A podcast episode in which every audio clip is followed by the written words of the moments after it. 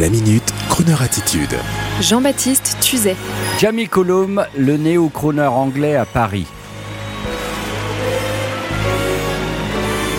En allant interviewer Jamie Cullum, je le savais déjà. Je savais que ce serait un bonheur et que sa voix, immédiatement reconnaissable, allait résonner de la plus belle des manières sur nos antennes.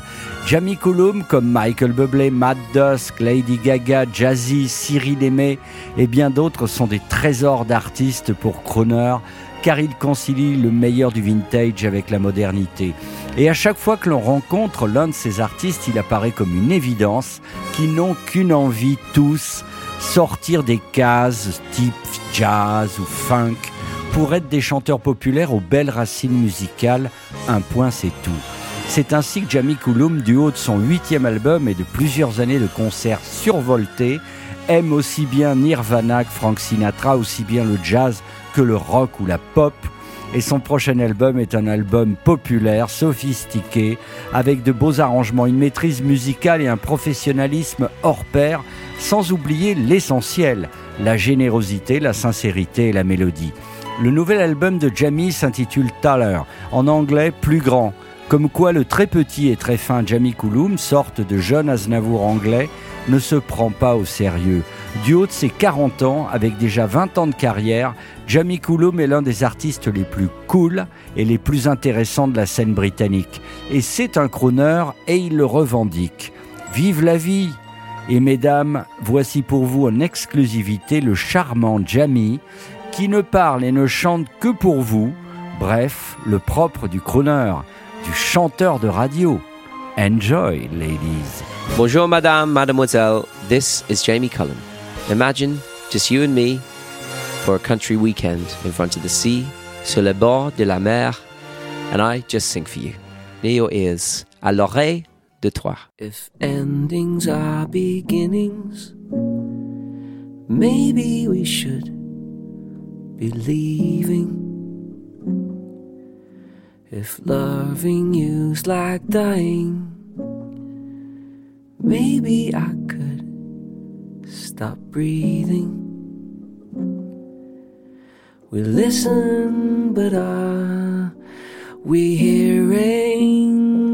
And endings are like beginnings.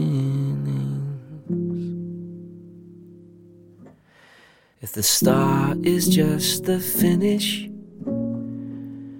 then maybe we should keep moving. What things did you accomplish? Maybe we could stop counting. I write to learn what I'm thinking and endings seem like beginnings. Though I dig my heels right in, there ain't a soul not suffering. You pass it on like a baton and run and run and run and run. Alas, the heart it cannot speak. It holds its tongue between its teeth. I travel across the great divide from neutral ground to your bedside. If pain was just a tattoo, maybe it will stop hurting. I'll say I'll always love you and hold you all night till morning. I pray that I'm not just dreaming.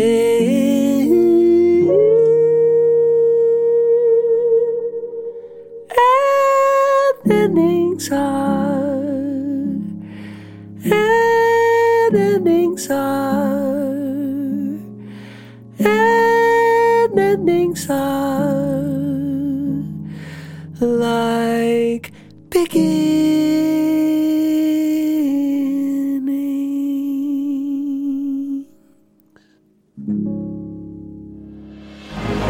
Retrouvez la Minute Crooner Attitude de Jean-Baptiste Tuzet Tous les jours à 10h15 et 17h18 et sur Internet en podcast sur le crooner.fr.